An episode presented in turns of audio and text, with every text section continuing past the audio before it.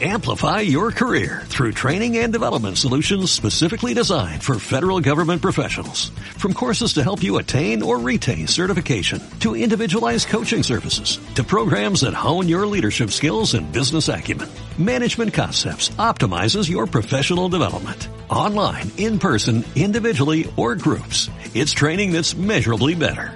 Learn more at managementconcepts.com. That's managementconcepts.com. Bienvenida y bienvenido a Perretes, el podcast donde descubrirás cuál es esa raza con la que compartes estilo de vida y carácter. Soy Toñi Martínez, una enamorada de los perretes.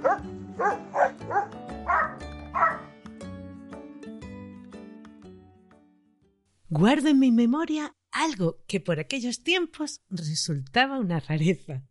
Te cuento. Mi padre tenía un amigo, creo recordar, que se apellidaba Gea. Era un hombre alto y corpulento, que vestía pantalones de tergal anchos con pinzas y bolsillos aviesados, que era lo que se llevaba en la época. De aquellos bolsillos salían dos cabecitas que se apoyaban en el filo. La gente no daba crédito cuando veía esos ojitos redondeados y esas expresiones infantiles y bondadosas perfectamente acomodadas en los bolsillos del pantalón. Hoy te hablaré del chihuahueño, al que todos llamamos chihuahua, una raza considerada la más pequeña del mundo, tan pequeña como para caber en un bolsillo. Una vez más nos encontramos ante distintas teorías acerca de cuál es su país natal de dónde provienen e incluso cuál es su antigüedad. Hay quienes la sitúan en China y que serían los españoles los que le llevarían hasta el continente americano y más tarde los traerían hasta España y los extenderían por Europa. Quienes dicen que fue Egipto su cuna hace unos 3.000 años, basándose en pequeños perritos momificados que irían descubriendo en excavaciones arqueológicas. Historiadores de la raza creen que un antepasado sería un perro desnudo procedente de Asia y que cruzaría el estrecho de Bering. Lo que sí es seguro es que el chihuahua es el resultado de distintos cruces de razas que vivían en el antiguo México. Se cree que en las culturas mesoamericanas de entre los siglos XV y XII a.C., ya estarían presentes al haberse encontrado huesos muy pequeños en las tumbas. Otras teorías hablan de que eran perretes que vivían asilvestrados en el estado de Chihuahua y que se irían domesticando allá por el siglo XVI. Los toltecas, una civilización cuya influencia se extendería hasta el actual estado de Zacatecas y al sureste de la península del Yucatán, se piensa que tendrían unos perretes como compañía, de los que hay registros del siglo IX, a los que llamaban techichi. Eran pequeños, fuertes, de pelo largo y parece ser que mudos, aunque también se cree que los mayas ya tendrían antepasados muy parecidos al chihuahua que se han podido ver en restos encontrados en las ruinas de Chichen Itza. A los toltecas les sucederían los aztecas, que continuarían teniendo entre ellos al techichi y otros perretes desnudos y que parece ser los usarían en sus ceremonias religiosas como una gran ofrenda a los dioses. En una figurilla de más de 3.000 años de antigüedad, podemos ver la representación de un perro que besa la cara a una persona y otra de origen maya, datada del año 750, que podemos verla en la Universidad de Tulana de Estados Unidos, de una mujer con su hijo de la mano y en la otra un pequeñísimo perrito. Los enterrarían con sus amos, según evidencian los descubrimientos arqueológicos realizados tanto en México como en Estados Unidos. Entre las tradiciones mexicanas existe una que cuenta que además de acompañar a su dueño hasta el otro mundo, los pecados del humano eran traspasados a su perro, facilitándole así la entrada al estar limpios de toda culpa. Fray Bernardino de Sahagún también escribiría sobre ellos, al igual que lo hiciera del Cholo. Nos cuenta que los difuntos, junto con todas sus pertenencias, serían incinerados, pero aquel que no tenía nada se marcharía solo, cargando penas y sufrimientos para cruzar el lugar de las aspas de obsidiana. Le harían llevar un perro amarillo al que ataban una cuerda de algodón a su cuello y que éste le abriría el camino en el paraje de los nueve ríos, en la tierra de los muertos y a través del río de los nueve brazos, hasta llegar a donde el cauce se haría más ancho.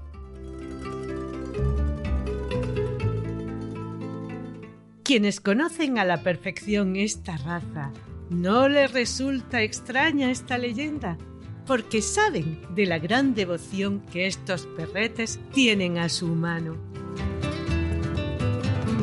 Se cuenta que también Moctezuma, el último emperador azteca, tendría centenares de ellos. Cuando los españoles comienzan a convertir al cristianismo a la población indígena, se prohibiría sacrificarles en rituales.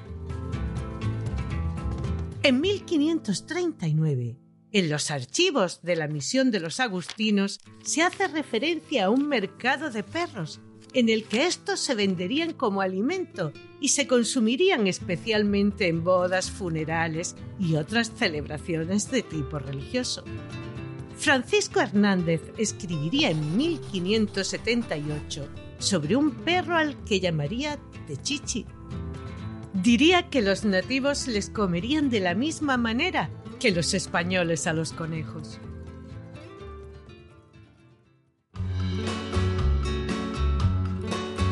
Serían los norteamericanos los que al descubrirlos en el estado de Chihuahua, el más grande de la República Mexicana, le bautizarían con este nombre y también se dice que lo harían por su dificultad para pronunciar la ñ en su nombre original de chihuahueño.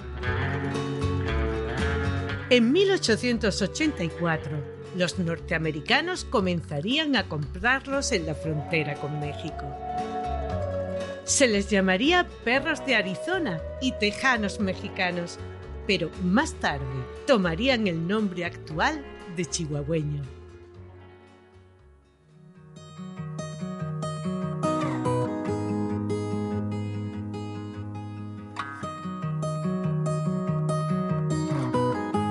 Hasta Reino Unido llegarían desde México y Estados Unidos y se les comenzaría a exponer en 1897. El estallido de la Segunda Guerra Mundial perjudicaría seriamente a la raza. Había menos de 100 perretes inscritos en el Kennel Club inglés al comienzo de esta, y en 1949 solo quedarían 8 ejemplares. El primero en ser inscrito en el libro de registros americano, el American Kennel Club, sería un ejemplar llamado Midget. Corría el año 1904. El Kennel Club de Reino Unido lo inscribiría en 1907. En el estado de Pensilvania viviría uno de los primeros reproductores. Era de color rojo tenía el pelo largo y se llamaba Carranza. Meron y Perrito serían dos hijos que dejaría antes de encontrar la muerte en la boca de un dogo alemán, que al parecer le habría confundido con una ardilla, según se cuenta, y estos se convertirían en los fundadores de dos grandes líneas en Estados Unidos. Hacia finales de los años 20 del pasado siglo, la línea de perrito desaparecería, pero dejaría en las siguientes generaciones su influencia. En 1923 se fundaría el Club del Chihuahua. Hasta 1952, los de pelo corto y pelo largo se expondrían juntos en las exhibiciones de morfología o belleza, como prefiramos llamarle, y a partir de ahí se les comenzaría a considerar como dos variedades.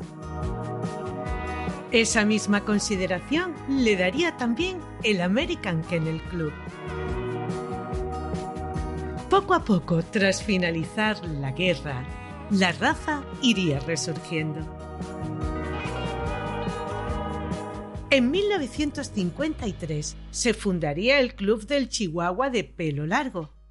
En el Reino Unido serían 111 los inscritos. La Federación Cinológica Internacional la reconocería como raza el 4 de diciembre de 1959, asignando como su país de origen a México y encuadrándola en el grupo 9, perros de compañía, en la sección 6, destinada al chihuahueño. En la exposición de Kraft de 1965 se inscribirían 89 ejemplares de pelo largo y 159 de pelo corto. También la Federación Cinológica Internacional consideraría a partir de ese año las dos variedades. 3.000 serían inscritos en el Kennel Club de Inglaterra en estas fechas. El American Kennel Club aún permite cruzar los dos tipos. En una camada podremos encontrar cachorretes de distintos tipos de pelo. Más de 20.000 chihuahuas se registran cada año en esta federación.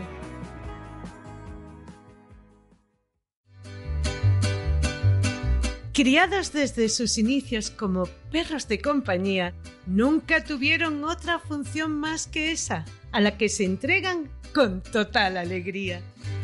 La devoción por su familia, sus muestras de cariño, simpatía, inteligencia, gusto por el juego, unidos a su pequeño tamaño, le han convertido en una de las razas más populares. Como buen mexicano es valiente y defenderá a los suyos sin dudarlo.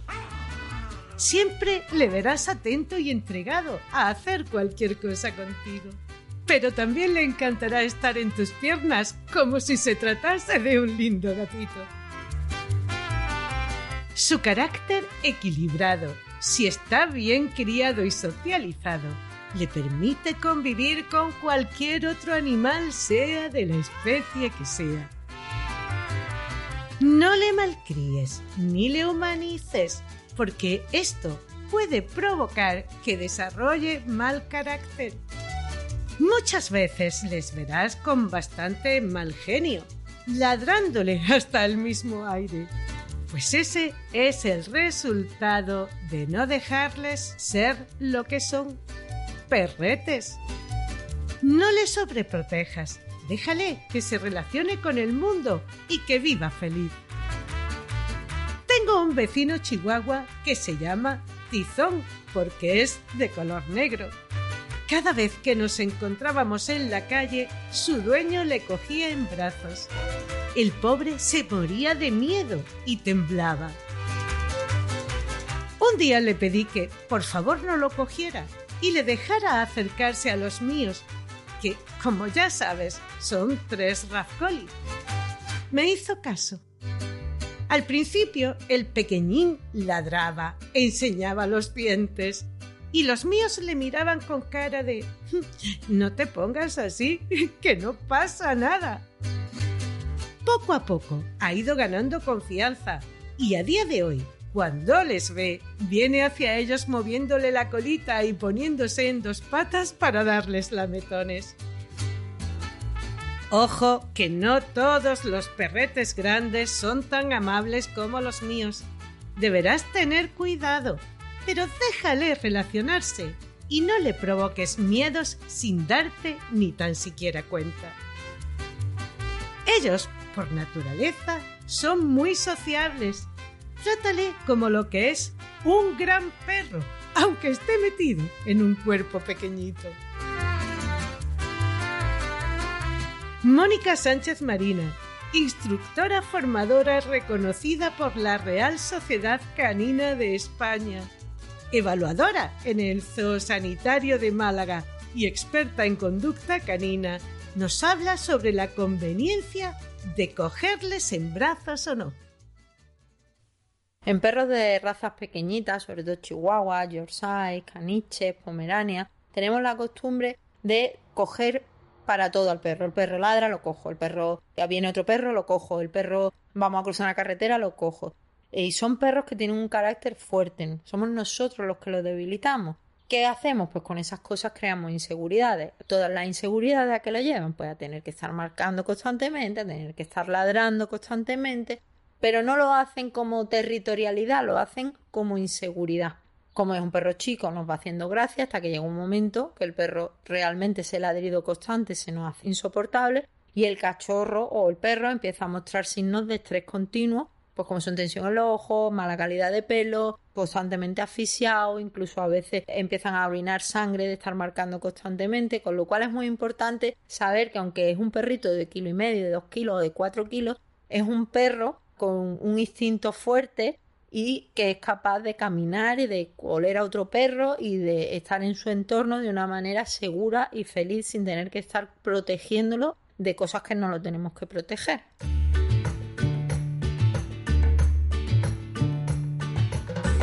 Intentará siempre salirse con la suya. Intuirá tu estado de ánimo y será algo cabezota. Deberás de educarle y socializarle convenientemente, siempre de manera positiva y reforzando y premiando su buen comportamiento.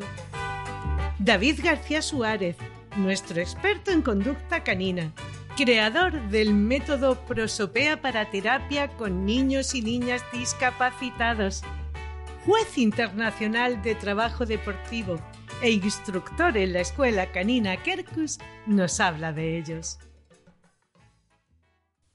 Vamos a hablar de, una raza pues, para mí muy divertida y, sorprendente, siempre que, que, emprendemos la aventura educativa en ellos, que es el chihuahua. ¿vale? Mucha gente eh, y bueno, muchas veces vienen con unos problemas muy graves por esa mala interpretación en la relación social que les tratamos a los perros de una forma bastante antinatural.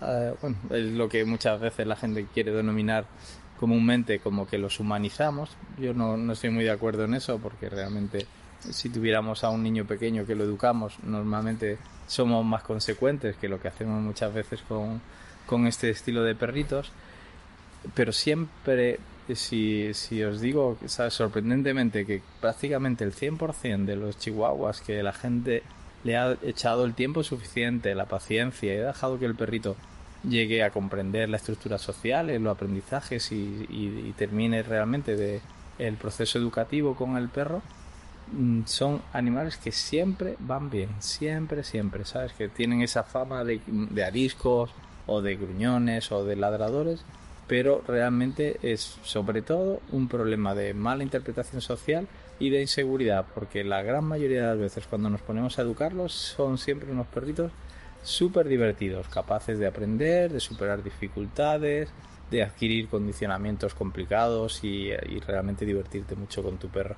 Entonces, bueno, eh, cuando tengáis un chihuahua, tened muy en cuenta eso, que realmente los perros son muy conscientes de su talla y su capacidad física es una cosa que realmente a ellos les importa mucho, lo notan mucho, entonces mm, es muy importante no sobreprotegerlos, sino enseñarles y enseñarles a superar pequeñas dificultades hasta que realmente el perrito no entienda pues ese ladrido excesivo y muchas veces hasta agresiones y enfados pueda ser una vía de solucionar las situaciones.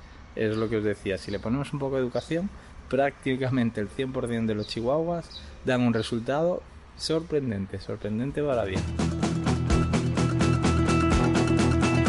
El chihuahua es un perrete muy fácil de tener y de cuidados sencillos. No necesita un dueño experto. Es un buen perrete para iniciarte si nunca tuviste uno. Tiene un alto nivel de energía. Necesita salir a estirar sus patitas, corretear y disfrutar de nuevas aventuras. Aunque no lo parezca, puede caminar mucho más de lo que te imaginas. Con los humanitos se entenderá muy bien, pero como siempre te digo, vigila el juego y enseña a ambos a tratarse de manera respetuosa y delicada. Como a todos los perretes, le encantará estar pegado a ti las 24 horas del día. Tiene mucha dependencia de su familia. Ladrará para avisarte si algo le resulta extraño. Siempre estará en alerta y demostrará su valentía. A primera vista, nos encontramos ante unos ojitos oscuros, redondos, grandes y expresivos. Orejitas anchas en la base, erectas, terminada en punta algo redondeada y grandes. Su cabecita debe ser en forma de manzana, con la frente algo prominente sobre el nacimiento del hocico, que será corto y afilado en la punta. La trufa o nariz es algo respingona. Un cuerpecito musculoso, compacto, con una colita moderadamente larga, de inserción alta, ancha en el nacimiento y volviéndose más fina hacia la punta. Cuando esté en movimiento, la llevará levantada, haciendo un semicírculo, con la punta hacia el lomo, que en la variedad de pelo largo estará bien cubierta de pelo en forma de pluma. Su paso es largo, flexible, firme y activo, de gran elasticidad y sin aparentar prácticamente esfuerzo. Una piel lisa y elástica con dos variedades de pelo. La de pelo corto, en la que estará bien pegado al cuerpo, brillante, suave y será algo más largo en el cuello y en la cola, y algo más corto en la carita y las orejas. En la de pelo largo será fino y sedoso, liso o levemente ondulado, con muy poca capa interna. Muy largo en las orejas, cuello, patas, pies y cola. Podremos verlos en cualquier color, solo con la excepción del mirlo o bloomerle. Ninguna de las dos variedades necesita un gran cuidado de su pelo. Sí que deberás cepillarle para quitarle el pelo muerto o lo que se le haya podido pegar en los paseos. Si es de pelo corto, hazlo con un guante de látex. En el caso del largo, en las partes cortas, hazlo también con el guante de látex y en las más largas utiliza un cepillo metálico suave sin bolita en la punta. Pon especial cuidado en los enredos que se le suelen hacer principalmente detrás de las orejas. Aplica en ambos casos un buen acondicionador que mantenga su pelo hidratado y evites destirones o partirlo en el caso del largo. A la hora del baño, utiliza un buen champú de hidratación intensa y en la época de muda, hazlo cada semana con agua calentita que le ayude a deshacerse del pelo muerto. Recuerda limpiar sus oídos y revisar sus uñas. Si están más largas de lo adecuado, modificarán su pisada, lo que le ocasionará dolor y problemas. A los de pelo largo no les rapes nunca. En ambos casos, repasa el largo de los que salen entre las almohadillas de sus pies y recórtalos para que en suelos lisos no se resbalen. El chihuahua es friolero, así que retira el exceso de agua con una toalla y sécalo bien, siempre con aire templadito y separando el pelito con tus manos.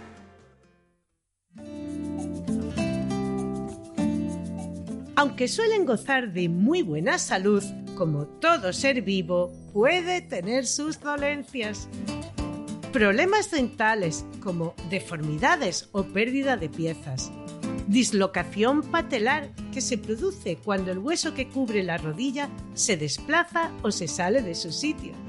Colapso traqueal, respiración inversa, insuficiencia mitral, en la que la válvula no cierra bien, produciendo que la sangre vuelva al corazón.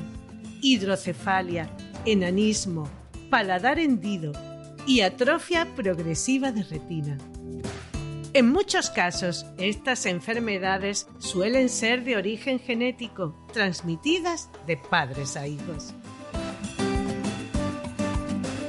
Si piensas que este gran pequeño puede ser tu compañero de vida ideal, busca quien haga una crianza responsable, que haga pruebas de salud y aparte de su plan de cría a quienes puedan transmitir enfermedades que haga una correcta socialización temprana, que críe por amor y no buscando el beneficio de los perros de moda o de gran demanda, que los inscriba en el libro de orígenes, que es el que garantiza sus antepasados, que ponga sus vacunas y haga sus desparasitaciones y no lo entregue antes de las 10 semanas que críe ajustándose a su estándar, sin excesos de ningún tipo, y por supuesto tengan un carácter estable, seguro y equilibrado. Huye de quien te diga que tiene ejemplares diminutos o que te muestre adultos con menos de un kilo. Nadie te será de más ayuda a la hora de cualquier consulta una vez lo tengas en casa que este tipo de criador o criadora porque siempre querrá una buena y larga vida para sus cachorretes. Aportarle una alimentación equilibrada es también importantísimo. Busca que sea rica en nutrientes, grasas saludables y proteínas. Recuerda que somos lo que comemos. Evita el sobrepeso, ya que puede ocasionarle problemas de todo tipo no le des picoteos, golosinas en exceso ni restos de tu comida. Estas tienen muchos ingredientes que son muy perjudiciales para nuestros perretes.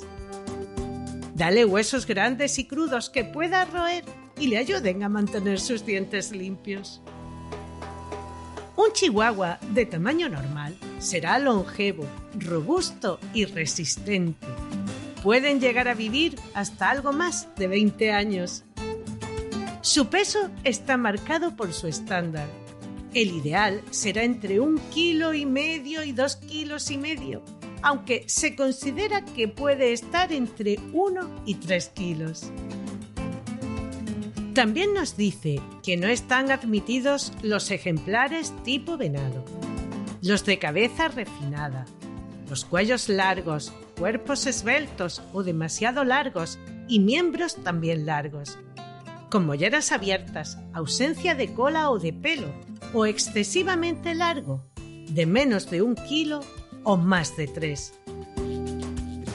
Rafael Fernández de Zafra, nuestro contador de historias entrañables y desconocidas, juez de la Real Sociedad Canina de España, perrero hasta la médula y criador durante muchos años de esta raza, nos cuenta algunas de ellas.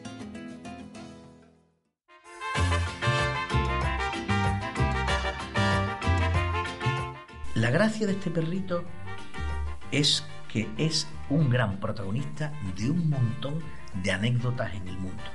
Mira, las anécdotas más grandes que ha protagonizado el Chihuahua en la historia moderna la ha protagonizado con un personaje muy famoso, amigo de mis abuelos, que se llamaba Don Xavier Cugat. Xavier Cugat fue compositor, arreglista y director de orquesta de los más famosos de los años 40 y 50. Y era un hombre muy, muy, muy apasionado en todo lo que hacía.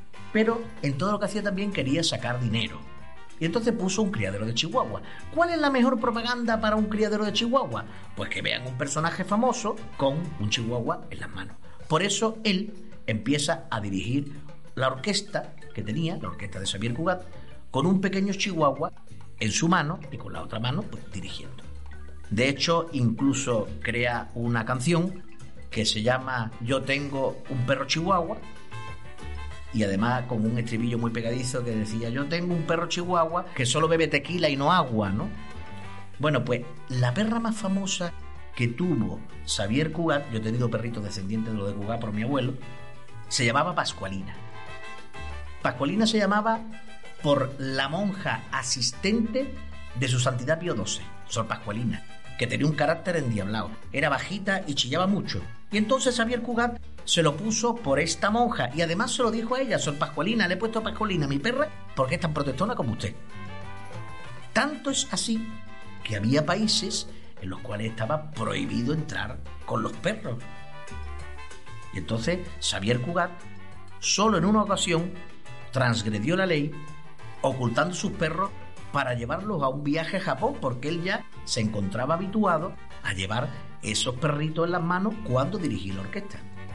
Entonces, pues pasó a Pascualina y a otro machito, los pasó por la aduana de modo tapado para dirigir la orquesta con sus perritos. Y claro, él creía que iba a hacer un gran negocio, pero como las chihuahueñas solo tienen un par de perritos o tres, raramente hay alguna más grande que tiene cinco, pues no le salía renta el tener estos perros como criadero. Pero sí es verdad que vendió muchísimo gracias a él y a una de sus esposas, la famosa y bella Abelén, y vendió incluso al Shah de Persia perritos de esta raza. Por cierto, Xavier Cugat al final se vino a vivir a, Barcelona, a un hotel, y al no encontrar chihuahua que le gustasen, pues tuvo una pareja de samoyedos que, por cierto, destrozaron medio hotel porque los dejaba mucho tiempo solos. Yo he tenido varias chihuahuas. Mis dos preferidas, hembras, una fue Guadalupita y otra fue Luri. La primera de pelo corto y la segunda de pelo largo. La de pelo corto la hemos tenido 23 años. Era una perrita muy simpática y además una magnífica ratonera. Le encantaba salir al jardín a buscar ratoncitos. También os contaré una anécdota muy simpática. Os voy a decir el pecado, pero no el pecador. En una época en, la cual no sabían los chihuahuas, de hecho, yo viajaba a Miami a ver a un tío mío, tío abuelo mío, y bajábamos por sus intereses eh, comerciales a México, pues los vendían en las carreteras muy barato, te cobraban 15, 20 dólares por un perrito. Pues había una señora aquí de la nobleza en Málaga que le gustaban mucho nuestros perritos y se le antojó un perro de esta raza y nos pagó el equivalente a un piso por el perro. Imaginaros lo escaso que eran estos animales. De hecho, incluso una familia que había aquí en Málaga, que, tenía intereses taurinos, eran empresarios de toros, eran representantes de algunos toreros y tal, pues al ver nuestros perros, se trajeron algunos perros más de México. Ha sido una raza que mm, desde finales del siglo XIX, primero del siglo XX, fue subiendo con una gran progresión y que le debe muchísimo a un español que era don Xavier Cuba. Espero que te haya resultado una buena aproximación a esta encantadora raza o disfrutado si ya la conocías y sobre todo que te lo hayas pasado bien. La próxima semana te hablaré de otra raza que de la noche a la mañana comenzamos a ver por todos sitios, pasando de ser perros de caza a perros de familia y compañía. El Beagle.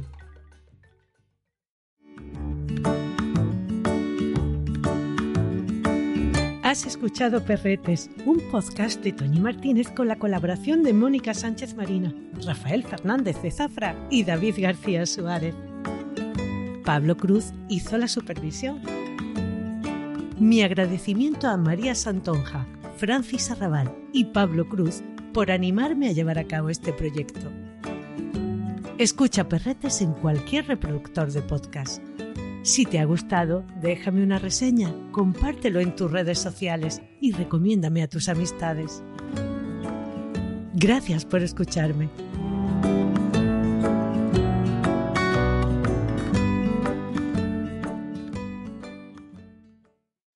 Amplify your career through training and development solutions specifically designed for federal government professionals. From courses to help you attain or retain certification, to individualized coaching services, to programs that hone your leadership skills and business acumen, Management Concepts optimizes your professional development online, in person, individually, or groups. It's training that's measurably better. Learn more at managementconcepts.com. That's managementconcepts.com.